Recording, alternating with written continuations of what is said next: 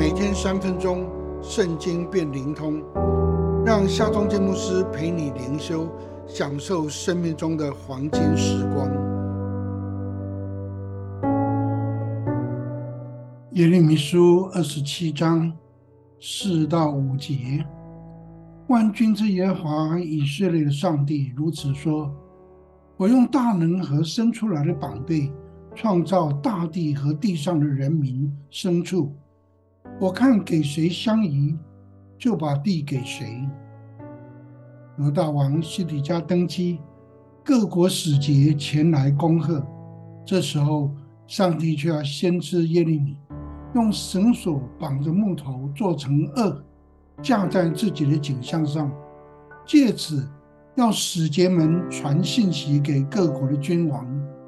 不过，信息的后半段却令人难以接受，因为上帝说：“现在我将这些地都交给我仆人巴比伦王尼布甲尼撒的手，列国都必服侍他。”上帝要各国背负巴比伦王加在他们颈项上的恶。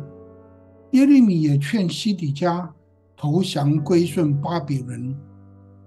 耶利米的政治主张明显跟当时的国家政策不合，以主流政治名义也相违背。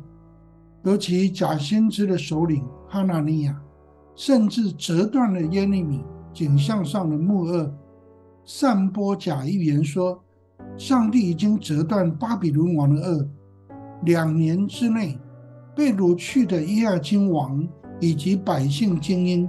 都将归回犹大。可想而知，当时的耶利米一定是在极大的压力、高度的困惑中来传讲上帝的信息。反观现今的基督教与教会，该如何好好的面对争议性的政治及社会议题呢？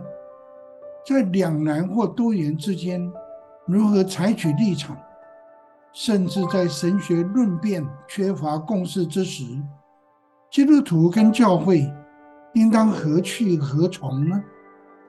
专业的分析、论辩、对话当然需要，但是更需要的是来效法耶利米，敬虔谦卑的来寻求上帝的面，专注来聆听上帝的声音。